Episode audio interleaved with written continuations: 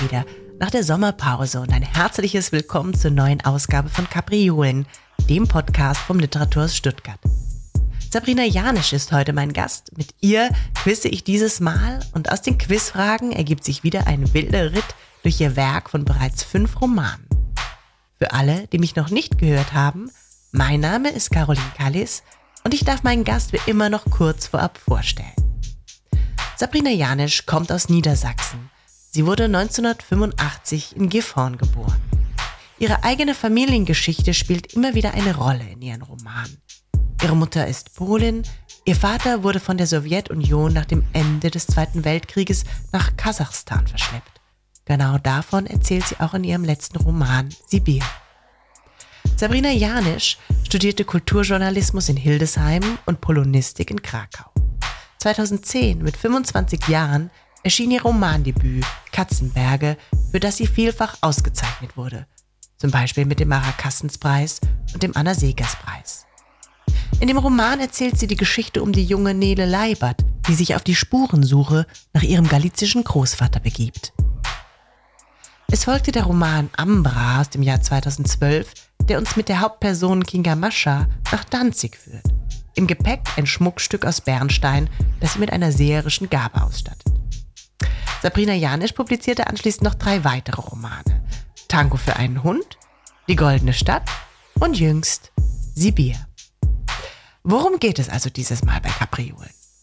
Um das Sitzen am Schreibtisch morgens um 5 Uhr im Pyjama, um die Pflichten eines Chronisten, um Landschaften, die verloren und nicht mehr rekonstruierbar sind, außer in Geschichten. Es geht um das Erinnern der Eltern und Großeltern als Echoraum, um schweigsam und stumm vererbte Disposition. Es geht um das Schreiben als Illusionkunst, um Recherchearbeit, die aus dem Ruder läuft, um die Platzknappheit im Roman und um Liebe als Antiserum in Nebenfiguren. Nun also viel Spaß mit Sabrina Janisch am Ende des Mikrofons und frohes Mitraten. Am anderen Ende der digitalen Leitung ist heute Mittag Sabrina Janisch. Hallo, liebe Sabrina. Hallo, Caroline. Guten Tag. Guten Tag. Ähm, äh, du, ich habe mal gelesen, vielleicht fangen wir gleich mal so an, dass du vor allem jemand bist, der vormittags schreibt. Also hole ich dich jetzt vom Schreibtisch gerade ab äh, mit äh, mitten aus dem Schreiben oder bist du ganz so anders im Moment? Ja, also ich bin quasi, was die Arbeitsphase angeht, ganz woanders. Denn ähm, mein letzter Roman Sibir ist ja im Januar erschienen und da sitze ich jetzt noch nicht direkt an einem neuen Projekt, sondern hatte einfach in den letzten Monaten und werde es auch noch die kommenden Monate ähm, so halten, habe da ganz viel zu tun mit, mit Lesungen und Veranstaltungen, ähm, so dass ich jetzt quasi gar nicht aktiv schreibe. Also ich habe schon was im Hinterkopf und auch äh, ganz konkret hier als Bücherlandschaft um mich herum gestapelt auf meinem Schreibtisch, an dem du mich tatsächlich gerade abholst. ähm, also Studium hat begonnen, Recherche hat begonnen, äh, Notate, Exzerpte und das ganze Theater findet schon statt in gewisser mhm. Weise, aber noch nicht eben dieses ähm, super konzentrierte, wenn es gut läuft, vormittägliche Schreiben, was auch jetzt tatsächlich äh, ein bisschen sich verschoben hat und zwar in die ganz frühen Morgenstunden hinein. Also ich bin quasi eine dieser, äh, einer dieser Menschen geworden, die allen anderen erzählen, wie fantastisch es ist, einfach super früh aufzustehen, um halb fünf, fünf und wow. dann konzentriert zu arbeiten. Will kein Mensch hören. Tut mir voll leid, Caroline. Aber so weit, aber so weit ist es gekommen. Ja, das ist ja Wahnsinn. Also ich kenne das nur tatsächlich von Markus Orts, einem Autor aus Karlsruhe. Ich weiß nicht, ob du ihn kennst. Der ist auch jemand, der so um vier, fünf Uhr morgens schon sich in die, Stadt, in die Stadtbibliothek oder in die Unibibliothek, glaube ich, setzt, weil er sagt, da hat, die hat 24 Stunden am Tag auf und dann geht er ganz früh morgens dahin. Aber du gehst an den Schreibtisch. ja, absolut. Und zwar, äh, und zwar as is, ne? im Pyjama. Ich äh, organisiere mir meine Tasse Tee, Kanne Tee und dann geht das los tatsächlich. Und das, das ist für mich ähm, wirklich etwas fast Magisches, da ich den Eindruck habe, mein mein Gehirn ist da noch unbeeindruckt und belastet von, ja, von den Alltäglichkeiten und auch von den Anforderungen so des ganz schnöden Alltags, so dass ich vor allen Dingen, wenn ich mich am Abend quasi kurz vorm Schlafengehen noch mit meinem Projekt und mit der Szene, mit dem Kapitel, was auch immer gerade ansteht, beschäftigt habe, dass ich ähm, quasi diese, diese künstlerischen Prozesse genau dort abhole und da dann einsteigen kann und dann mit einer Ruhe äh, und ja, ähm, so einer, so einer ganz konzentrierten Verfasstheit mich an die Arbeit machen kann. Und das ist so ein Zustand, den kann ich im Laufe des Tages so nie wieder reproduzieren. Wow, aber dann lass uns doch direkt mal zur Quizfrage übergehen, um so ein bisschen auch in deine Romane äh, hineinzusteigen und hineinzukommen, ähm, denn es sind da schon mehrere erschienen und über die wollen wir heute ein bisschen sprechen. Und ich habe mich natürlich wieder ein wenig mit Quizfragen ähm, auseinandergesetzt und ausgeheckt und schauen wir mal, äh, wohin die uns tragen. Ja. und wir beginnen ähm, dieses Mal mit zwei Nobelpreisträgern tatsächlich. Mhm. Das eine könnte Günter Grass sein äh, mit der Blechtrommel, Aha. die er 1999 den Nobelpreis bekommen hat. Oder aber, und jetzt äh, bin ich herausgefordert, den Namen richtig auszusprechen, ist das Czesław Miłosz. Ja, sehr gut. Ideal. ähm, das Tal der Isser. Ähm, ah. Ein, genau, äh, ah. äh, ja.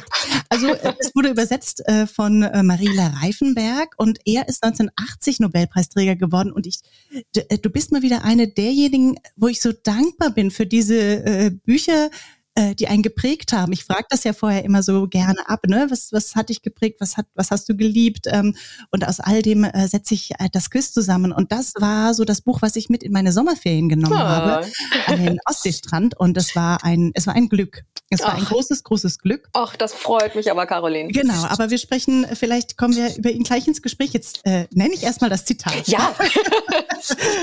genau. Mhm, das Zitat geht so. Übrigens wollen wir daran erinnern, dass es nicht zu den Pflichten eines Chronisten gehört, über alle Gestalten, die in seinem Gesichtsfeld auftauchen, Einzelheiten zu liefern. Niemand wird ein Dasein enträtseln, das hier lediglich erwähnt wird, um festzustellen, dass jemand existiert hat, einmal irgendwann in einer Zeit, viel später noch, als längst viele Gelehrte Traktate darüber geschrieben haben, es gäbe weder Gespenster noch Götter. Ja, also da weht mich direkt etwas magisch-realistisches an. Das wäre mhm. sicherlich durchaus äh, am Platze in beiden Werken. Aber ich würde jetzt tippen auf den Chesbov Miłosz. Mhm. Könntest du sagen, was glaubst du, woran? Woran würdest du es festmachen? Äh, ich, ich glaube, dass das letzte Fragment, was du gelesen hast, da ist, ist von Geistern die Rede und das seh, da, da sehe ich, vielleicht liege ich gleich total falsch, aber das sehe ich tatsächlich in diesem Kosmos der Gestalten, der, der Wasserteufel, Teufel, äh, in diesen Landschaften, die Czesław Miłosz äh, in Polen schildert. Mhm. Genau, also du hast vollkommen recht. Erste Frage ist geglückt. Schau mal, sehr, sehr schön. Oh, Erleichterung. Puh. Und ähm, ja, also es ist, wie du sagst, ähm, es wehen diese Geister, diese Gespenster durch diesen Roman ähm, von Miwosch und aber es ist auch gleichzeitig ne, ein, ein Roman über das Erwachsenwerden. Es geht aber auch irgendwie um Schuld, um Schicksal, mhm. um, um all das Mystische und die Teufel und also es, äh, aber auch unglaublich großartige Naturschilderungen mhm. eben von mhm. diesem Tal. Das ist, es ist ein, ein großes, großes Glück und gleichzeitig ist es auch so ein, ja, ein Sammelsurium an Persönlichkeiten mhm. geschildert werden. So äh, ja. dieses ganze Tal und seine Bewohnerinnen und Bewohner. Wie bist du auf diesen Roman gestoßen oder wann ist er dir das erste Mal begegnet?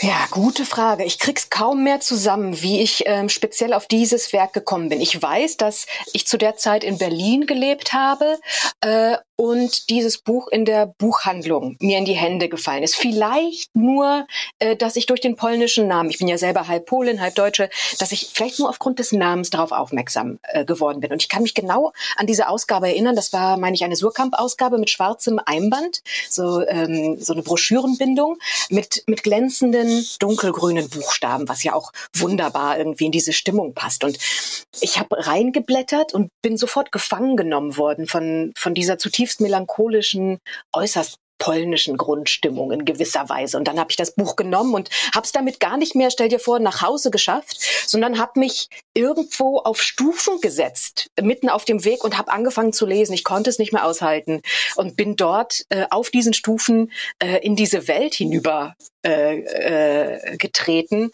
und äh, habe die dann erst wieder verlassen, als ich das Buch äh, beendet hatte. Also die Stufen, die habe ich dann wohl verlassen. Aber das hat mich wirklich gepackt. Ähm, das waren Schilderungen von dieser Natur, von den Menschen, dem Aberglauben, wie ich sie in so einer Intensität vorher nie gelesen hatte. Und das hat ähm, ja ganz viel in mir angesprochen und ich meine auch ausgelöst ähm, dahingehend, wie ich in Katzenberge, meinem Debütroman, selber äh, über über Polen, über Schlesien, Galizien schreiben wollte, über Gebiete, über Landschaften und Räume, um das mal ein bisschen abstrakter zu formulieren, die verloren sind. Denn das ist ja im Prinzip das Kernthema von diesem Tal der Isar, die Kindheit, wie auch diese ganz konkrete Region, äh, die damals noch zu Polen gehörte, heute zu Litauen gehört, meine ich, äh, die ist so nicht mehr rekonstruierbar, nicht wieder betretbar. Mhm. Mhm. Ja, und was ja eigentlich äh, so einen losen Bogen schlägt zu Günter Krass im Sinne von, dass er ja, seinen Oskar Mazerat auch in dieser weiten Gegend ähm, Osteuropas, wenn man so will, ähm, schickt, äh, auch durch Danzig. Und es ist ja auch gerade ähm, in deinem Roman Ambra so, dass Danzig äh, ein wichtiger Ort ist. Du warst, glaube ich, 2009 auch Stadtschreiberin in mhm. Danzig. Mhm. Und ähm, mich würde interessieren, irgendwie ja, vielleicht stelle ich die Frage in zweierlei. Also was ist vielleicht Danzig so als der eine besondere Ort, der dich nicht losgelassen hat, aber tatsächlich vielleicht auch diese, diese ganz, ganz äh, weite Region, die in mehreren deiner Romane, ne, in Katzenberge, in Ambra, aber auch in Sibir, also dieser, dieser ganz, ganz weite Raum ähm, Osteuropa und ehemalige Sowjetunion, wenn man es so zusammenfassen will, der dich auch nicht mehr loslässt. Hm. Ja, also ganz, ähm, ganz klar ist es zum einen die familiäre äh, Bindung, die gleich doppelte familiäre Bindung an diese, an diese Räume. Also dadurch, dass meine Mutter eben ähm, Polin ist und dass ihre Familie ähm, nach dem Zweiten Weltkrieg von Galizien aus dem Osten Polens nach, äh, nach Westpolen, also Niederschlesien, ähm, ja, äh, vertrieben wurde. Äh, das ist ein Bezug und der andere ist eben, dass mein Vater als, ähm, als deutscher Zivilgefangener nach dem äh, Zweiten Weltkrieg als Kind nach äh, Kasachstan verschleppt wurde. Das heißt, da gab es diese familiären Anbindungen und Geschichten, die mich nie losgelassen haben, mhm. die mich auch dazu gebracht haben, mhm. ähm, an diese Orte zu reisen. Also nach Polen sowieso jedes Jahr mehrfach eigentlich. Ähm, speziell für Sibir, äh, den letzten Roman, tatsächlich auch dann nach Kasachstan und Kirgistan, Russland und so weiter. Aber was für mich ganz viele vielleicht nicht alle, aber doch wirklich viele Räume des Ostens kennzeichnet, ist, ja, ist diese Melancholie, die ich schon angesprochen habe und auch eine Art Wehmut. Ähm, vielleicht muss ich da ein bisschen differenzieren, wenn wir von Polen sprechen oder von anderen Ländern, aber speziell was Polen angeht, ähm, ist es ja ein Land, was mehrfach in seiner Geschichte auf, aufgelöst ähm, wurde, äh, verschoben wurde. Äh, es widerspricht eigentlich allen Regeln der Wahrscheinlichkeit, dass es heutzutage noch, noch ein, ein Land namens Polen gibt oder ein Volk namens Polen, die polnische Sprache. Das alles ist wirklich äußerst erstaunlich, dass das so heute noch ähm, sein darf und ist. Ähm, das ist eine kulturelle Leistung da, die tatsächlich stattgefunden hat. Aber eine, die sich auch immer wieder damit auseinandersetzen musste, dass es eben Räume von Kindheit, auch sprachliche Räume, äh, so gut wie sämtliche polnische Dialekte wurden ausgelöscht, einfach dadurch, dass die Bevölkerung ständig äh, eigentlich umgerührt, ähm, deportiert wurde, verpflanzt, versetzt. Also es ist viel verloren gegangen, aber, äh, aber eben doch nicht unterm Strich die eigene grundlegende Identität. Aber da verbindet sich so, so, ein, so ein Geistesleben doch ganz konkret so scheint es mir, mit, mit diesen Landschaften, die auch grundsätzlich so viel spärlicher besiedelt sind als, als Westeuropa und sowieso als Deutschland. Also Deutschland ist ja wirklich, ähm, äh, wirklich ungeheuer bewohnt. Also das fällt einem auf, wenn man ähm, wenn man durch diese durch diese polnischen und ähm, und darüber hinaus die östlichen Landschaften reist. Also dass da dass da sich irgendwann wirklich diese irgendwann auch zentralasiatischen Weiten zumindest ankündigen. Mhm. Ich glaube, das eine ist ja die Besonderheit der Landschaften, die du auch unglaublich schön schilderst. Also, ne, wenn wir Miwash nehmen, wo ich sage, es ist teilweise fast so was wie Nature Writing, würde man heute so das mhm. Etikett draufkleben. Aber das, das sehe ich bei dir auch irgendwie diese unglaublich schönen und, und detailgetreuen und nahegehenden äh, Naturaufnahmen, nenne ich es mal. Also das ist irgendwie das eine, diese Landschaften, diese Räume. Aber das andere ähm, sind natürlich auch so etwas wie Generationenporträts, die du zeichnest. Auch da nehme ich Miwosh mal wieder, ne, wo, wo es auch mit den Großmüttern äh, losgeht, die eine unglaublich große Bedeutung haben für diesen Jungen, für Thomas, um den es da geht, aber eben auch ne, die, die fehlende Mutter und und so weiter. Und ich glaube, bei dir ist es auch immer wieder, ne, von Katzenberge über Ambra bis hin zu Sibir, diese Generationen Bögen, die sich ziehen, äh, was man nicht auflösen kann, ne, über diese mehreren Generationen und nur natürlich dieses starke oder krasse 20. Jahrhundert, das uns alle nicht loslässt und dass diese vielleicht Generationen noch stärker miteinander verknüpft oder ähm, vielleicht ja auch die die Brüche und Emotionen ganz stark ja sich äh, aneinander abreiben lässt oder in Beziehungen knüpfen lässt. Vielleicht so, so etwas kann man könnte man das so beschreiben? Ja, durchaus. Also ähm, ich denke, hier greift ganz stark ähm, das Moment ähm, der Erinnerung, des Erinnerns, äh, des äh, durchaus äh, äh, ja, des, des, des Erzählens, der Oral History. Denn so wird die Erinnerung der, sagen wir, Großeltern oder in anderen Fällen der Eltern dann quasi die Brücke, ähm, die erzählend und sprachlich ähm, geschlagen wird von diesen Räumen, die nicht mehr betretbar sind, ähm, seien sie geistiger oder ganz konkreter ähm, landschaftlicher Natur.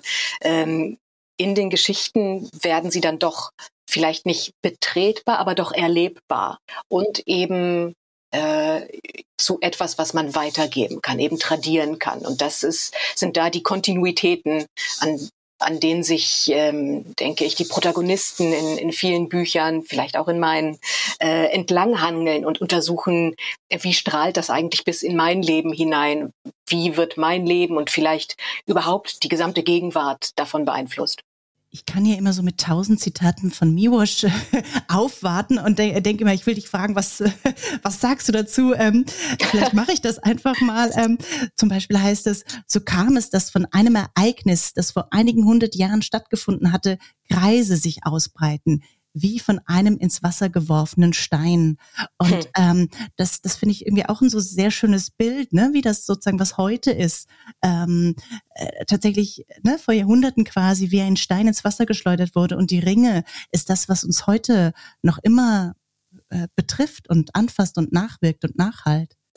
Ja, ja, absolut. Also ähm, das kann man natürlich ähm, auf der einen Seite ungeheuer konkret sehen. Also ich habe mich etwa mit, ähm, als ich Sibir schrieb, auch äh, stark befasst mit der Geschichte der Russlanddeutschen. Die nicht, äh, diese Geschichte ist nicht ganz identisch mit dem Erleben meiner Familie, aber doch äh, hinreichend verwandt. Und wenn man darüber nachdenkt, was für Folgen es hatte, dass die die Vorfahren jener ähm, jener Bevölkerungsgruppen in der Pfalz, im Saarland, ähm, wo auch immer sie, sie steckten, dass sie davon gehört haben, dass man im Osten eventuell ähm, Landwirtschaft betreiben könne und ähm, steuernfrei leben, äh, dass die sich daraufhin auf den Weg gemacht haben. Und das sind daraus sind diese Kreise entstanden, die bis heute sich bemerkbar machen in diesen Schicksalen, in diesen Lebensläuften, Zeitläuften. Das ist das ist einmal etwas ungeheuer Konkretes, äh, was tatsächlich bis auf den heutigen Tag nachhalt, Wahnsinn. Ähm, und etwas worüber ich auch oft nachdenken musste äh, in letzter Zeit, ist etwas Unsichtbares, etwas, worauf man wesentlich schwieriger den Finger legen kann. Mhm. Ähm, denn ich habe äh, oft über äh, diese ähm, ganz schweigsam und, und stumpf vererbten ähm, Dispositionen nachdenken müssen. Nicht, nicht, nicht unbedingt nur Traumata, diese natürlich auch, ähm, selbstverständlich, aber auch ähm, Dispositionen im Sinn von äh, bestimmten Hängen oder Neigungen. Ähm, das finde ich äußerst spannend, das zu reflektieren, was in einer Familie weitergegeben wird. Äh, Kleinigkeiten, die vielleicht in einer Generation sich als Kleinigkeit manifestieren, aber vielleicht Generationen später immer noch auftreten und dann äh, wesentlich gewichtiger oder, oder relevanter werden für das Erleben eines Individuums, das da plötzlich mit Dispositionen herumrennt, von denen es sich überhaupt nicht erklären kann, wo die eigentlich mhm. wirklich herkommen. Mhm. Mhm. Ja, eine total spannende Frage. Ähm, verstehe ich total gut. Mhm. Ähm, Vielleicht ähm, noch ein, zwei Fragen, bevor wir weiterziehen. Ähm, Miwosch hat in diesem allerersten Zitat ja darüber gesprochen, was die Pflichten eines Chronisten sind. Ne? Mhm. So nennen das die Pflichten eines Chronisten. Und mich würde interessieren, ähm, wir sprechen später äh, auch nochmal intensiver über deine Recherchearbeiten, die immer den Romanen vorausgehen. Ähm, was würdest du sagen? Also was würdest du als Pflichten eines Chronisten ansehen im Sinne von, dass ich selbst immer auch riesigen Respekt vor dieser großen Geschichte hätte. Mhm. Ähm, ja, also tatsächlich denke ich, diese Frage äh, der, äh, der Chronistenehre oder der Chronistenpflichten ähm, richtet sich vielleicht tendenziell eher an Historiker, die sich da tatsächlich als Chronist begreifen oder als ähm, ja, Regionalforscher, die ihrer Region vielleicht ein Denkmal setzen wollen, Historiker in den Archiven, wie auch immer.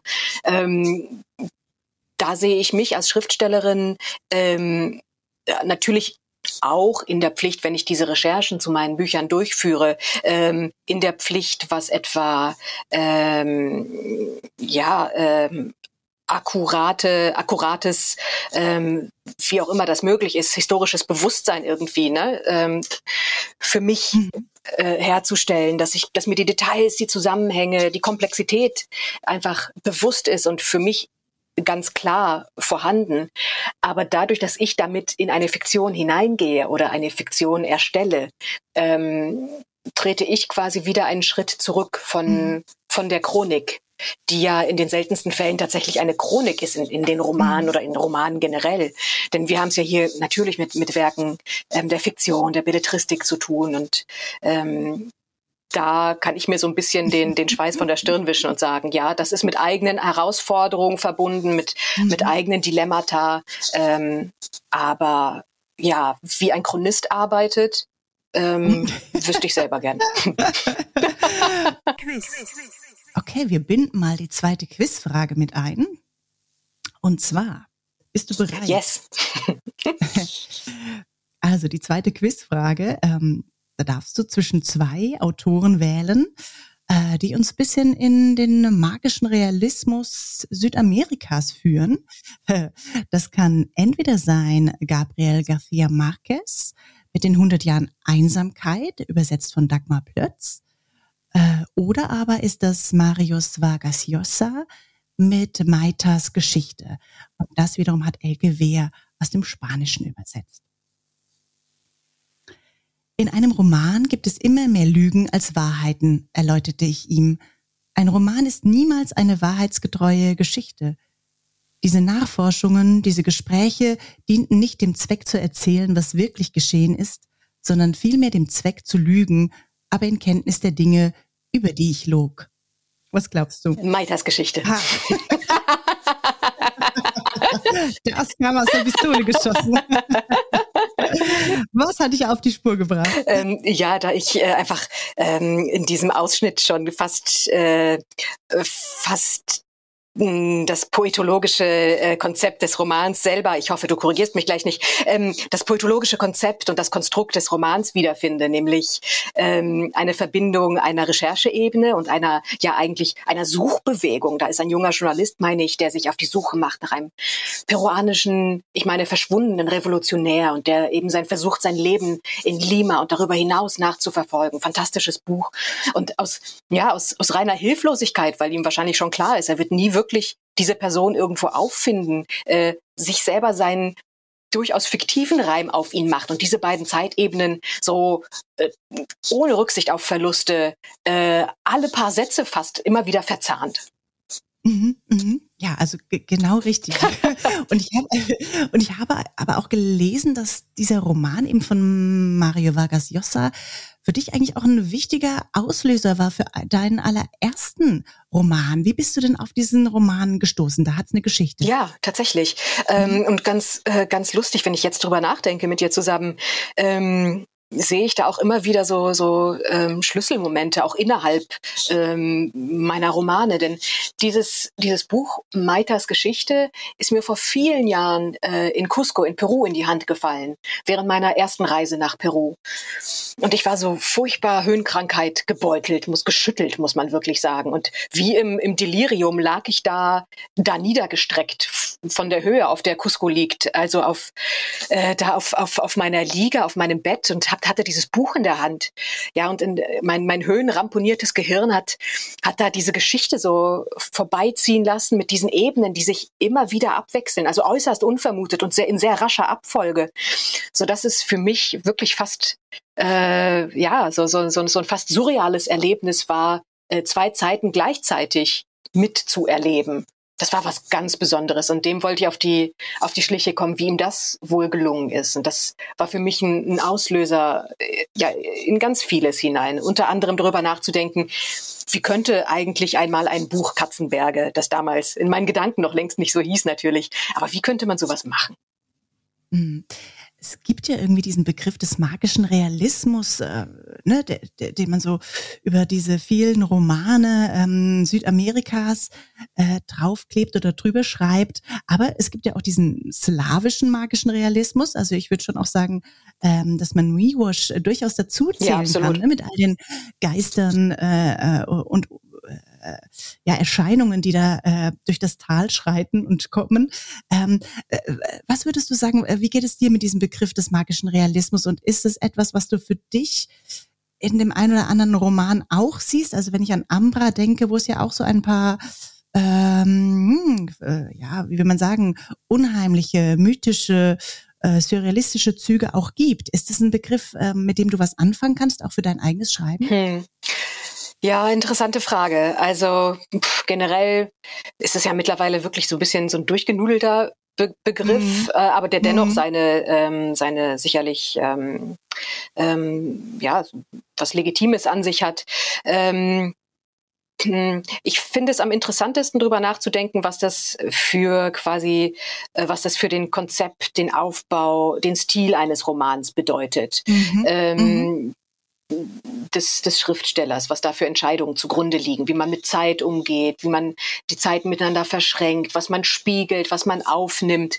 Also ich würde sagen, einfach ein Buch, das, das sich ähm, thematisch ab und zu auch mit Gespenstern, Geistern, Fabelwesen beschäftigt, muss nicht per se magisch realistisch sein. Das ist dann eine inhaltliche Komponente, ähm, die vielleicht dazu verführt zu sagen, aha, äh, wir haben hier ein, ein, äh, ein Werk des magischen Realismus, ist vielleicht nicht unbedingt ausreichend. Also ich denke, äh, da, da müssten noch äh, ja Dinge ähm, der Konzeption und der Ausrichtung des Stils, ähm, des ja des hm, des grundlegenden Gedankens, was das Werk und angeht, dazukommen.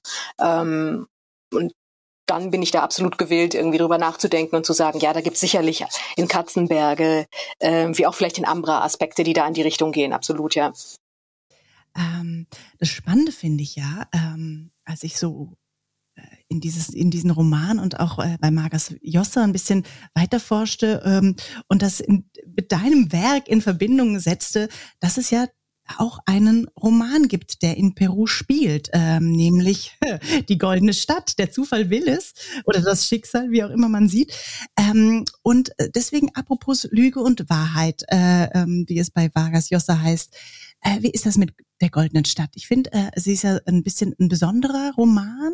Der Roman ist ein besonderer in deinem Werk, in deiner Werkschau, wenn ich so will, weil er äh, tatsächlich einen Entdecker begleitet ins 19. Jahrhundert, äh, Augusto Berns, ähm, der ja die Stadt der Inka, diese verlorene Stadt der Inka wieder entdecken will. Und es ist ne, so ein, ein Abenteuerroman eigentlich, wenn man so möchte. Und wie ist das da mit, mit Lüge und Wahrheit? Oder das interessiert mich generell, ähm, weil ich weiß, du recherchierst sehr, sehr viel für deine Romane, auch für Sibir, äh, wie du gerade erzählt hast, der ja gerade frisch erschienen ist. Ähm, und ich stelle mir das herausfordernd vor, ne? über das 19. Jahrhundert, äh, äh, über Peru, über die Inka und all das zu recherchieren, über diese Person, über diesen deutschen Ingenieur. Ähm, äh, und man muss ja trotzdem so viel recherchieren, dass man quasi es schon wieder vergisst. Also so stelle ich mir das zumindest vor, weil in deinem Roman, das finde ich ja so großartig an ihnen, ist, man ist unglaublich ja, ähm, detailreich äh, präsent im Sinne von, wie die Dinge riechen, wie sie schmecken, wie sie sich anfühlen, wie das Wetter ist, wie Flora und Fauna ist, ne? wie, die, wie, die, wie die Orte gezeigt sind, fast, äh, ne? Äh, man hat sie vor Augen. Also wie ist das, lange Rede, kurzer Sinn, mit der Recherche? mit der Recherche, ähm, wie tief gehst du da rein, jetzt vielleicht gerade auch für die Goldene Stadt? Und, und wie ist das dann im Schreiben? Oh, da war jetzt ganz, ganz viel drin, äh, auf das ich am, ja, auf das ich am liebsten alles eingehen möchte.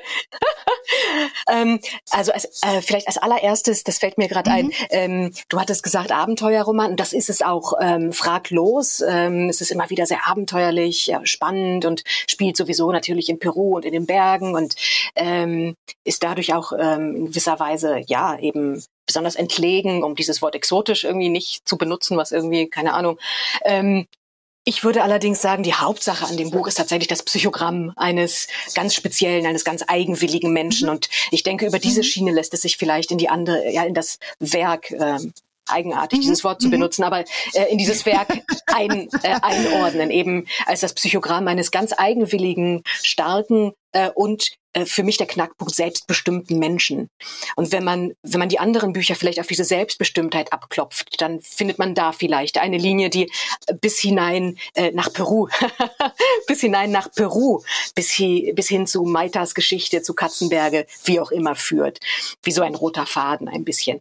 Ja, und ähm, da nochmal äh, zu diesem zu diesem Aspekt des Magischen zurück. Also ich finde, ähm, Literatur ähm, kann ja ganz unterschiedlich aussehen, aber ich finde zumindest ein Merkmal ähm, eines gelungenen Romans könnte so aussehen, äh, dass der Leser mit Hilfe seiner Gedankenarbeit, denn dieses, dieser Text und ähm, äh, ja die, die, die Thematik und die Räume, die entstehen ja in seinem Gehirn qua Lektüre, in seinem Bewusstsein, also dass das an sich eigentlich schon ein magischer Prozess ist, ja, äh, und dass zumindest in der Goldenen Stadt ähm, immer wieder mein Ziel auch war, so etwas wie ähm, wie eine 3D-Realistik herzustellen, also so zu tun, als wüsste ich so gut und so genau, wie es im 19. Jahrhundert zuging, sei es in irgendeinem Kaff in Nordrhein-Westfalen, in irgendeinem äh, Bergdorf in Peru dass der Leser denkt, er müsste, er könnte sich umdrehen, auch alles andere betrachten, abseits dessen, was ich gerade beschreibe. Und diese Welt gäbe es wirklich.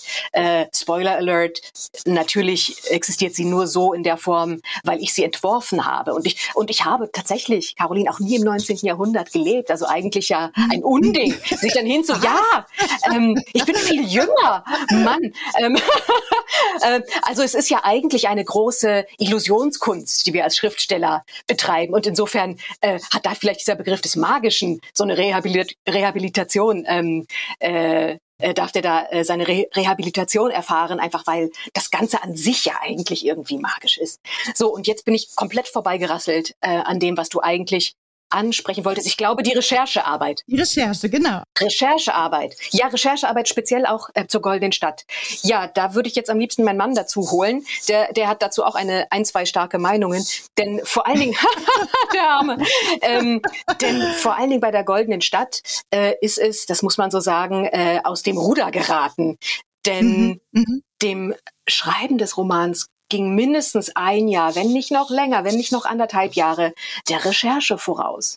Das mhm. war ähm, insofern speziell, äh, vielleicht auch zumindest was mein Werk bislang oder überhaupt betrifft, äh, angeht, äh, einzigartig, weil es diese Figur des äh, Rudolf August Berns, Augusto Berns, wie er sich später in Peru nannte, eigentlich nur äh, in Verbindung mit dieser einen Informations, äh, Information gab, nämlich dass offensichtlich ein Deutscher Jahre vor dem ähm, gefeierten amerikanischen Entdecker Hiram Bingham Machu Picchu gefunden hat. Und das mhm. war's, that's it. Sonst gab es überhaupt keinerlei Information, Hintergrund.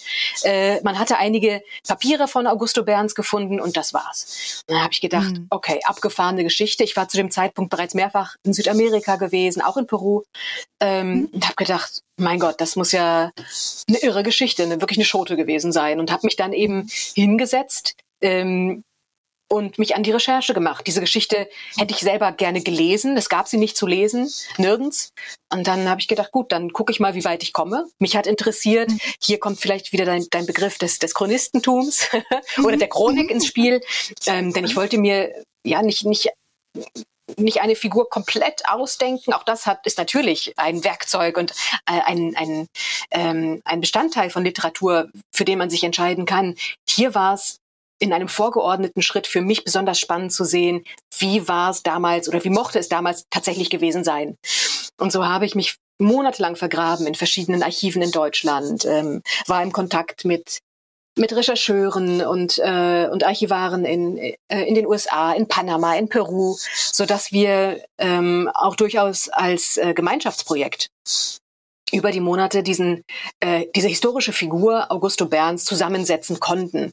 Und die Fülle an Material, an Details, an Dokumenten, die war so viel schillernder, irrer und unwahrscheinlicher, als was ich mir jemals quasi hätte aus den Fingern saugen können oder als hätte ich, äh, was ich mich getraut hätte, einfach so zu entwerfen. Also das war wirklich eine, eine ganz spezielle Figur, ein ganz besonderer Mensch, meine ich, ähm, wie es um seine Psyche bestellt war. Hier be betreten wir dann wiederum ja, die, ähm, den, den Bereich der Fiktion und ähm, äh, andere Bereiche ähm, des, des Schriftsteller.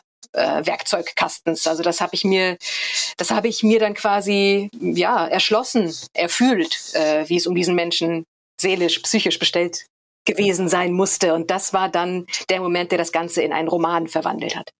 Mhm. Und wie war das dann für dich sozusagen? Also woher wusstest du oder wie bist du da vorgegangen? Woher wusstest du, was lässt du weg? Was ist vielleicht auch ne, eine Leerstelle im Roman? Was, was nimmst du und wo, wo bringst du auch Details mit hinein? Also wie, wie stellt man sich diesen Prozess vor von diesem, ne, von diesem Rechercheberg hin zu dem, was du dann auch auswählst, was du schilderst, was du, was du dir rausziehst?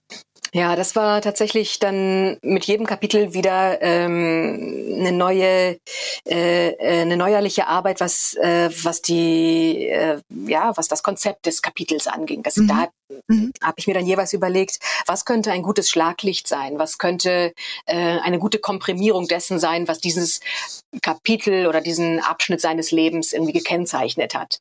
Ähm, das ist, sind Prozesse, die für mich fast das Entscheidendste sind, was das Schreiben angeht äh, oder generell ähm, ja das künstlerische Arbeiten, also diese Entscheidungen, Reduktion und Gestaltung. Ähm, das ist für mich das Anspruchsvolle und das, das besonders Wertvolle und auch immer wieder Erstaunliche, ähm, das dann hinterher aufzuschreiben, wenn man einmal den Stil, den Ton, die Perspektive, wie auch immer gefunden hat, ähm, mhm. hat auch seine Tücken, Caroline aber ja, äh, wirkt dann in Strecken doch auch immer wieder wie Handwerk tatsächlich. Also wenn es mhm. einmal läuft, dann hat man Chancen, dass es so auch weiter laufen könnte, mhm. um, um sich ein bisschen abzusichern. Ähm, aber generell diese Entscheidungen, was nehme ich auf und was, was spiegelt sich darin wieder, äh, was vielleicht gar nicht auch ausbuchstabiert werden muss, aber mhm. was über mhm. sich hinaus wächst als Szene, ähm, als Dialog, als Schilderung einer Beziehung etwa. Das finde ich total spannend. Also da wäre man sozusagen gerne mal ein Mäuschen im Gehirn, weil es ist natürlich auch, glaube ich, total schwierig, diesen Prozess irgendwie äh, äh, ne, zu beschreiben, ja. was macht man denn da eigentlich wirklich, ne? Und und ähm, dass es dann am Schluss einfach so rund wirkt und und und geschlossen und und äh, äh, ne, detailliert, neugierig machend und so weiter und so weiter. Also das ist schon einfach immer wieder diese Faszination des, des Schreibens, äh, ne, die man gar nicht ausbuchstabieren kann, was man da vielleicht eigentlich alles, alles tut oder was in den Gehirnbindungen so vor sich geht, in diesen einzelnen mhm. ähm, ja, Prozess, Prozesse. Ja. Äh, genau. ja, also im besten Fall steht man selber hinterher davor und denkt sich, dieser Aufbau wirkt so simpel, so ja, ja, berückend und völlig eindeutig. Ja klar, wie hätte es denn jemals anders sein können? Und dann setzt man sich aber hin und fragt sich, wie aber habe ich mich monatelang gequält, ja. mit mir gerungen, ja. ausprobiert, ja, genau. getestet, weggeschmissen. Wie konnte mhm. es so schwierig gewesen sein, etwas so Einfaches zu finden? Mhm. Ja, ja, genau. Genau, das ist wirklich die Kunst. Was äh, uns zur dritten äh, und letzten Quizfrage bringt, äh, die wiederum hinführt auf deinen aktuellen Roman auf Sibir. Mhm.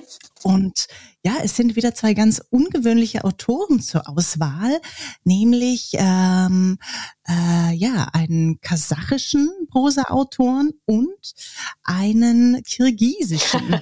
also das ist ganz spannend. Beide ähm, sind auf, äh, haben auf Russisch geschrieben und sind übersetzt. Und ich sage das mal, ähm, wahrscheinlich wieder mit der Frage, ob ich das richtig ausspreche. Wir hätten einmal Tachavi Achtanov mhm. Ähm, mit der Beichte der Steppe. Aha. Das hat Arno Specht übersetzt. Oder aber ist das von äh, Chingis Aitmatov, mhm. den man vielleicht ja, noch ne, ja, von dieser Liebeserzählung Jamilia mhm. kennt, ähm, und aus seinem Buch Kindheit in Kirgisien. Ja. Und das hat Friedrich Hitzer übersetzt. So, und es äh, klingt so, ist ein bisschen, also ein bisschen länger. Die erste Nacht hatte er zu Pferd in verzweifeltem Kampf gegen das weiße Unheil verbracht, das über seine Schafe hereingebrochen war. So nannte er in Gedanken den furchtbaren Feind, dessen riesige Klauen er die Herde immer noch nicht hatte entreißen können. Wann dieser Kampf beendet sein und wie er aussehen würde, wusste er nicht. Einstweilen trieb ihn und seine Herde der Schneesturm wie Spreu vor sich her. Wenn er sich zunächst auch von seiner Wut hatte hinreißen lassen, so hatte er sich doch jetzt wieder in der Gewalt und handelte ruhiger und überlegter. Er hatte längst erkannt, dass jede Gefahr nur im ersten Augenblick furchtbar erscheint. Später gewöhnt man sich an sie und empfindet sie als etwas Alltägliches. Der Mensch ist eben das widerstandsfähigste Geschöpf. In der deutschen Gefangenschaft hatte jemand, mit dem er später aus dem Lager geflohen war, einmal scherzend gesagt, wenn wir in die Hölle geraten sollten, werden wir uns selbst dort schnell einleben und uns zum Zeitvertreib mit Kohlebrocken bewerfen. Äh, das, das ist die Beichte, die Beichte der Steppe von Taravi Achtonov. Mhm. Ja, sehr gut. Na, ich würde sagen drei von drei, das ist doch schon mal sehr gut. ähm, was hat dich auf die Spur geführt? Ähm, ja, also eigentlich im Prinzip direkt der erste Satz, denn ähm, mhm. das ist ein Buch, diese, diese Beichte der Steppe das mich als Leserin wie auch als Schriftstellerin wahnsinnig beeindruckt hat. Denn hier wird geschildert ein, ein Wetterumbruch, ein Schneesturm, ähm, der eben äh, einen Hirten mit seiner Herde auf die Probe stellt. Und dieser Wetterumbruch, dieser Schneesturm wird äh, so intensiv geschildert, so voller Seelenruhe, mit Hilfe eines ganz speziellen Vokabulars, das wirklich ganz nah ranzoomt. Ähm, das ist etwas, wie ich selten erlebt habe. Und dieser Achtonov, äh, Achtanov heißt er, pardon, äh, war für mich eine wahre Entdeckung ähm, während meiner Recherche. Denn ich habe selten ähm, im Vorfeld, ähm, im Vorfeld äh, der Recherche oder was das Thema angeht, selten ein Werk in den Händen gehabt, das sich so authentisch, so intensiv und literarisch mit den Erfahrungen der, der zentralasiatischen Nomaden ähm, beschäftigt hat. Und ähm, speziell diese Beichte der Steppe, ähm, also mag vielleicht verstiegen klingen, aber ich würde das neben der alte Mann und das Meer stellen. So intensiv, so unerbittlich, äh, schmerzbefreit, aber auch so klug und fast wie als Parabel gemeint. So kommt mir da diese Schilderung dieses Dilemmas äh, und dieser Verlorenheit des Hirtens in der Steppe vor. Ganz ähnlich wie eben die, die Verlorenheit und Aufgeschmissenheit des Fischers mit seinem was hatte er da? Ein, ein Schwertfisch äh, vor Kuba äh, von Hemingway eben. Also ich habe da große Parallelen gesehen und war sehr beeindruckt. Mhm. Mhm. Du hast es ja gesagt, ähm, auch hier für Sibir hast du viel recherchiert und äh, eben auch viel gelesen. Ähm, du warst aber tatsächlich auch vor Ort in Kirgistan und in Kasachstan. Ähm, und vielleicht erzählen wir ganz kurz. Also ne, in Sibir, das sind mindestens äh, zwei Geschichten auf mindestens drei Zeitebenen. Und es geht um Josef Ambacher, äh, der 1945 als Zehnjähriger nach Sibirien verschleppt wird, äh, dort seine Mutter verliert, aus den Augen verliert und die Suche nicht aufgibt nach ihr. Und wir haben eine zweite Zeitebene, die äh, nach 1990 springt, nach Mühlheide. Äh, ja, ne, die Tochter von Josef Ambacher, Leila, wird dort groß und äh, die Sowjetunion ist gerade zusammengebrochen. Und ja, ne, äh, äh das ganze Panorama an Menschen, die dann in diese Stadt kommen, wird auch mit ein, ein ähm, gebracht. Und beginnen du das Ganze eben mit der Demenz des Vaters, also im Heute und diesem Festhalten wollen der, der Ereignisse. Ähm, und ja, äh, wie gesagt, ich bin einfach da auch immer neugierig. wie ich schon sagte, wie packt man das, äh, dieses, äh, solche Leben, solche Geschichte in Geschichten und vor allem auch, wie recherchiert man dazu und wie war das in diesem besonderen Fall? Also du hast viel gelesen, und du warst viel vor Ort. Ja, ich habe ähm, viel gelesen. Ähm, auf der einen Seite habe ich gelesen eben die konkreten Aufzeichnungen und Tagebücher äh, meines Vaters, äh, meine mhm. Gesprächsnotizen, die ich immer wieder vor Jahren schon in, in, mhm. ähm, in weiser und pessimistischer Voraussicht angefertigt ähm, hatte. Was für mich wichtig war, dann diese Notate, diese Aufzeichnungen abzugleichen mit den ähm, Lebensberichten, Briefen und Memoiren von anderen Menschen, Zeitzeugen, die eben Ähnliches erlebt haben.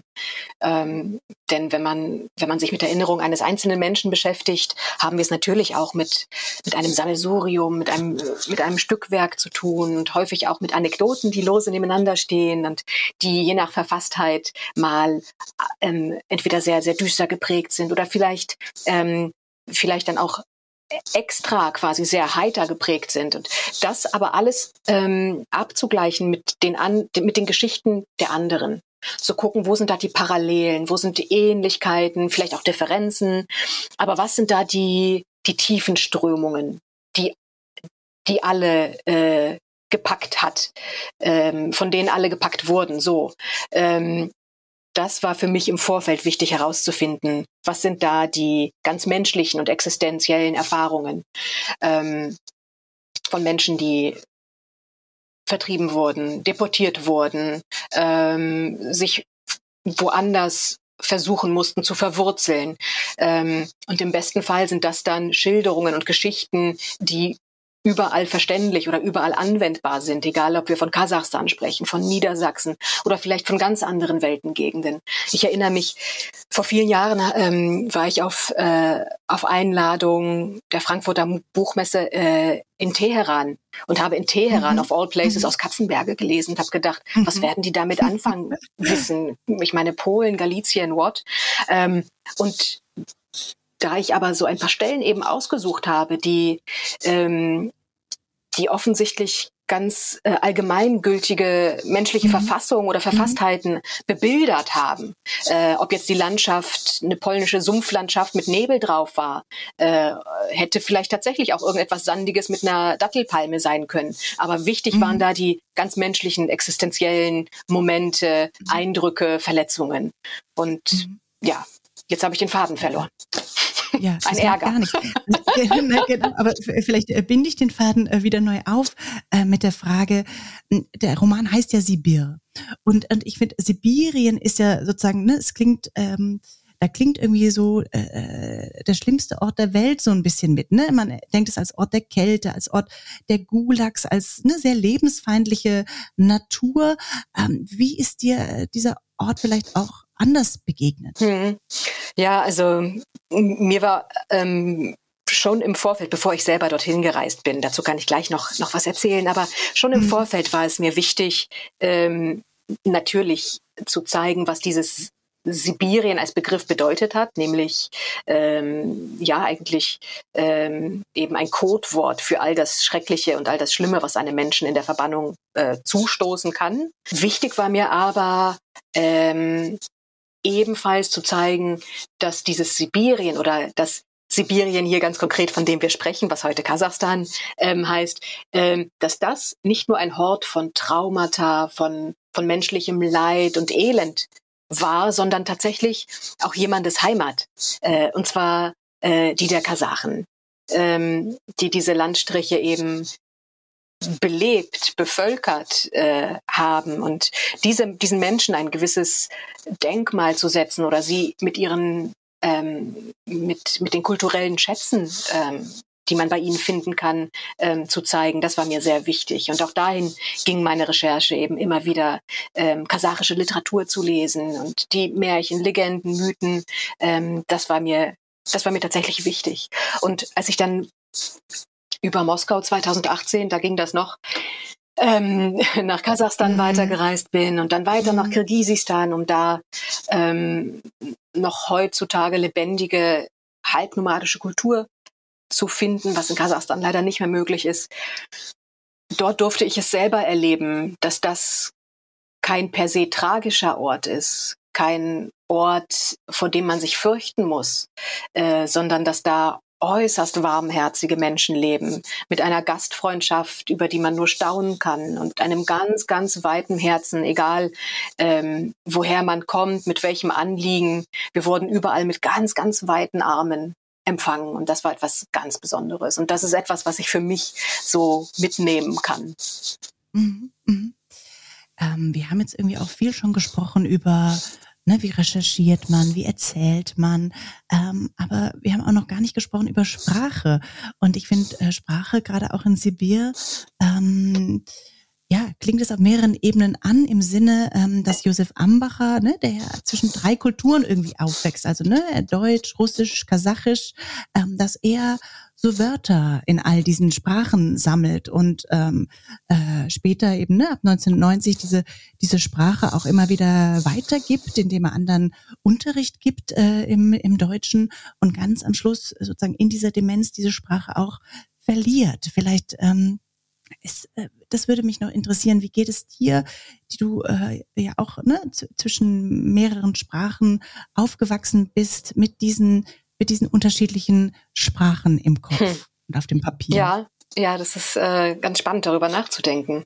Mhm. Mein Eindruck ist, dass ähm, vielleicht speziell, wenn man mindestens bilingual aufgewachsen ist, aber auch vielleicht, wenn man einfach eine Fremdsprache erlernt, ähm, dass der Gebrauch der Fremdsprache, also sowieso, wenn man vielleicht sogar in ihr denkt oder in ihr träumt, aber selbst die, die, ähm, ja, die alltägliche Benutzung äh, macht etwas mit der eigenen Identität, macht etwas sogar mit, mit der eigenen Stimme, vielleicht sogar mit der Haltung, sei es, sie, sei es äußerlich oder innerlich. Aber es ist, als ob man für den Moment äh, des Gebrauchs äh, ein wenig an seiner Identität dreht. Als wäre man für den Moment jemand anderes. Vielleicht automatisch dadurch, dass, dass man in diesen Fremdsprachen Dinge anders ausdrücken kann, dass man sich dann schon anderen Denkweisen quasi ähm, anverwandelt, sich an sie heranschmiegt.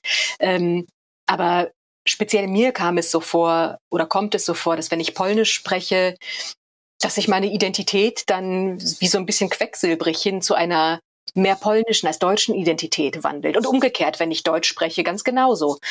Und das habe, dieses Prinzip oder diesen Gedanken dieser Frage habe ich eben auch diesem Josef Ambacher zugeschrieben, dass er dem Deutschen ganz nah bleiben will äh, in der Verbannung in der kasachischen Steppe, dass er durch diese deutsche Sprache äh, den Kontakt zu seiner verloren gegangenen Mutter eben irgendwie meint aufrechterhalten zu können, dass das so ein so ein ganz intimes, ganz geheimes Moment seiner Identität ist. Aber dass auch eben das Kasachische ähm, eine Sprache der Freundschaft und äh, der Verwurzelung, der, der Neuanwurzelung in Kasachstan für ihn eine wichtige Rolle spielt. Und auch das Russische, das eben die Verkehrs- und Umgangssprache für ihn ist, die Sprache, in der er überleben darf. Ähm, die Sprache des Überlebens. Also dass da verschiedene ähm, verschiedene Mäntelchen, verschiedene Identitäten aufeinandertreffen, zwischen denen er vielleicht nicht immer wählen kann, aber zwischen denen er sich bewegen kann. Mhm. Mhm. Und das Besondere finde ich ja auch äh, in Sibir, aber auch wie in ähm, einigen deiner anderen Romane, springen wir ja immer ein bisschen in der Zeit. Also ne, wir sind äh, mal in der Gegenwart, mal in der Vergangenheit, mal im Heute, äh, mal im Gestern und ähm, äh, man, äh, ja, man ist wie ein Zeitreisender ähm, zwischen all diesen Dingen. Und bei Sibir finde ich ja auch das Besondere, dass ähm, diese Zeitsprünge, nenne ich es mal, so miteinander verwoben sind, indem sich Motive spiegeln. Also ne, auf der einen Seite haben wir in der Vergangenheit ähm, ein kleines Detail, das sich dann auch wie in der Gegenwart wiederfindet, ein kleines Motiv. Ähm, äh, wie würdest du das sagen? Äh, ist das eigentlich auch wieder so etwas wie ein konzentrischer Kreis, den der Stein im Wasser der Geschichte geworfen hat, dass sich das so spiegelt? Oder ähm, was, was äh, war dir da wichtig? Mhm.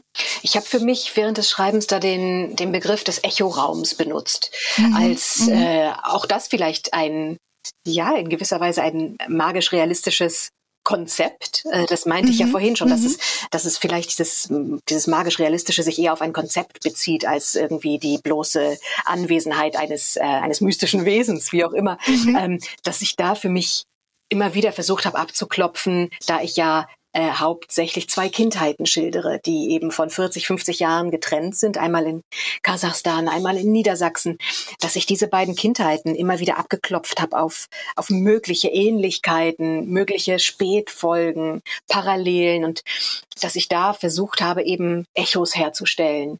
Ähm, meine Protagonistin Laila, die Ich-Erzählerin, ähm, zumindest der Hälfte des Romans, ihrer Hälfte, ähm, beschreibt das einmal äh, als, ähm, als hätte sie den Eindruck, dass die niedersächsische Lüneburger Heide fast wie eine Art Steppe sei, nur runtergerechnet, unwesentlicher, unbedeutender, undramatischer, nicht lebensgefährlich. Äh, etwas, wovon sie sich fast ein bisschen angefasst fühlt, dass sie dass sie es offensichtlich nicht würdig ist, ähnlich auf die Probe gestellt zu werden wie ihr Vater einst. Ähm, also darunter litt sie auch immer wieder, ähm, dass ihr Vater so hat leiden müssen und ihr selber wird alles fast geschenkt. Sicher nicht alles, auch sie hat ihr Päckchen, von dem wir lesen. Ähm, aber diese Echoräume sind es, die mich begleitet haben und die für mich ein, ja, ähm, etwas ausdrücken von dem Konzept, das hinter dem Roman steht. Mhm. Mhm. Zwei Fragen habe ich noch die mal wieder ähm, auf, du, du merkst es, Czesław Miłosz äh, ist, hat tiefe Spuren in mir hinterlassen, die sich auf ihn äh, beziehen. Ähm, wenn wir nochmal zurückdenken an dieses allererste Zitat von, die, von ihm mit den Pflichten eines Chronisten und er sagt ja, die Pflicht eines Chronisten ist eben nicht, äh, all die äh, Nebengestalten zu enträtseln, ähm, die mal kurz ins Gesichtsfeld auftauchen. Ähm, aber ich finde ja auch die Nebenfiguren in Sibir, wenn man, wenn man sie so nennen möchte, ähm, hochspannend und, und wichtig. Also, ne, wenn wir an Tante Ömir Ölim denken, ne, die so irgendwie Naturheilkundlerin ist, aber gleichzeitig Krankenschwester und Hexe und alles miteinander oder äh, an, an Pascha, an Tartar. Ähm, das würde, glaube ich, hier zu weit führen, über all die zu sprechen. Aber sozusagen, es sind wichtige Nebenfiguren. Ähm, äh, die wir aber natürlich dann doch aus den Augen verlieren. Aber ähm, wie, wie ist das mit den Nebenfiguren? Wie wichtig sind die? Ja, also mir war speziell in diesem Roman, aber eigentlich in jedem Roman, äh, war es wichtig, keine dieser Figuren stiefmütterlich zu behandeln. Denn mhm. auch mhm. Ähm, ich, ähm, äh, ich weiß, Menschen, die in der Lyrik arbeiten, müssen äußerst ökonomisch vorgehen. Und jetzt äh, sage ich etwas, was dir vielleicht ein wenig komisch vorkommen wird, aber auch mhm. in einem Roman, Caroline, ist so ungeheuer wenig Platz. Ähm, mhm. man hat, man hat einfach, ja, ich weiß, ich weiß, aber, ja. aber weißt du, unterm Strich hat man so ungeheuer mhm. wenig Platz für Unbedeutendes, für Langweiliges, für Eindimensionales. Mhm. Eigentlich sollte dafür überhaupt gar kein Platz vorhanden sein. Mhm. Äh, alles, was man in den Roman hineinlegt, hineingibt, sollte relevant sein, seinen Platz haben, ganz bewusst gewählt. Mhm. Und speziell in diesem Roman, der doch in Teilen immer wieder sehr geprägt ist von, äh, von Familiengeschichte und auch äh, ansatzweise von eigenem Erleben. Ähm, da war es mir wichtig, äh, ganz viel Liebe hineinzugeben. Da diese Familiengeschichte, du kannst es dir denken, äh, immer wieder vergiftet war mit, mit mhm. Leid, mit Trauer, mhm. äh, auch mit, mhm. mit Hass zwischen den Völkern. Ähm, nicht nur. Und auch das ist in den Romanen eingeflossen. Aber da war es ja. mir wichtig, ganz viel Liebe hineinzugeben, wie so eine mhm. Art äh, Antiserum als, als Gegengift mhm. und zu zeigen, wo, wo ist hier die Vielschichtigkeit, die Komplexität, selbst, selbst in vermeintlich schlechten Charakteren. Ähm, mhm. Da wollte ich reingehen und schauen, dass jeder quasi zumindest eine Würde und eine Intaktheit mhm. bekommt. Mhm. Mhm.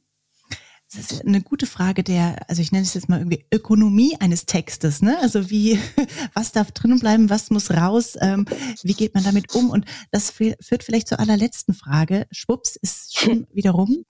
Ähm, und zwar endet äh, das Tal der Isser mit folgenden Sätzen. Es bleibt dir Glück zu wünschen, Thomas. Dein weiteres Schicksal wird für immer Vermutung bleiben, Niemand wird erraten, was die Welt, in die du hinausstrebst, aus dir machen wird. Die Teufel vom Isserufer haben, so gut sie konnten, an dir herumgearbeitet. Das Weitere ist nicht ihre Sache. Gib du nur jetzt Acht auf Birnig. Schon schläft er wieder ein, gleichgültig gegenüber allem. Er weiß nicht, dass er dank dir einmal erwähnt werden wird. Du hebst die Peitsche und hier weist die Erzählung. Das ist verbunden, dieses wunderbare Ende, äh, mit der letzten Frage. Wie, wie, wie kommt man zu einem Ende? Also, ne, wir haben äh, gesprochen über, über Inspiration, über Recherche, aber wie weiß man dann am Ende auch, ähm, all das Material hat jetzt hier einen Punkt? Hm. Äh. Ja, das ist, ähm, ich glaube, diese Frage stellen sich ganz viele Schriftsteller. Ja, ich glaube, es ist auch eine unendliche Frage. So. Never ending question. Ja, tatsächlich. Ja. Ähm, ich denke, im besten aller Fälle, wenn man tatsächlich schon den Korpus des Romans ähm, erfolgreich quasi verfasst hat, also dass man, dass man und der Text selber schon über eine gewisse Dynamik verfügen oder man selber diese Dynamik ähm, erkannt hat, dass man äh, in Teilen zumindest dem Text und seinem eigenen Fließen da ganz vertrauen kann. Ähm, speziell bei Sibir etwa war es so, dass ähm, wenige Seiten vor dem Ende, wie es heute im, im Roman zu finden ist, äh, ich noch davon ausgegangen bin, noch mindestens ein, zwei Kapitel vor mir zu haben. Und mhm. ähm, mhm. bin aber diesem, nicht dem Lesefluss, sondern dem Schreibfluss gefolgt und habe plötzlich mhm mich selber dabei beobachtet, wie ich dieses Ende geschrieben habe oder wie der Text mhm. ähm, ja irgendwie unter mir quasi unter unter meinem Schreiben unter meinen Fingern zu seinem Ende gekommen ist und da das war so ein besonders glücklicher Moment und im besten Fall gibt es solche glücklichen Momente auch äh, am Anfang der Arbeit und vor allen Dingen natürlich ähm, bei der Hauptarbeit selber im Korpus des Romans immer wieder Momente, wo man denkt, der Text entwickelt eben fast wie eine Art eigenes Leben, eine eigene Dynamik, hatte ich eben schon angesprochen, ähm, der man sich, wenn man sich ein Herz nimmt, auch anvertrauen kann. Mhm. Und so stand ich dann bei Sibir recht plötzlich und unvermutet ähm, plötzlich am Ende und, und äh, kratzte mich am Kopf und äh, musste mich erst selbst vergewissern, ob das denn stimmen kann, ob das hier wirklich schon der Schlusspunkt sei. Und äh, mhm. ich, ich denke, er war es. Ja. Herrlich. Also ich danke dir sehr, liebe Sabrina, für all deine Romane, für, für Rede und Antwort und für drei richtige Quizfragen beantwortet. Siehst du? Darauf bin ich, so darauf bin ich besonders stolz tatsächlich. sehr gut. ähm, insofern äh, danke dir äh, und wie heißt es? Es bleibt dir Glück zu wünschen. Mhm. Und ähm, dann winke ich dir heiter nach Münster zu und ich sage einfach nur Tschüss, liebe Sabrina Janich. Caroline, ich danke dir. Alles Gute und bis bald. Tschüss. Kapriolen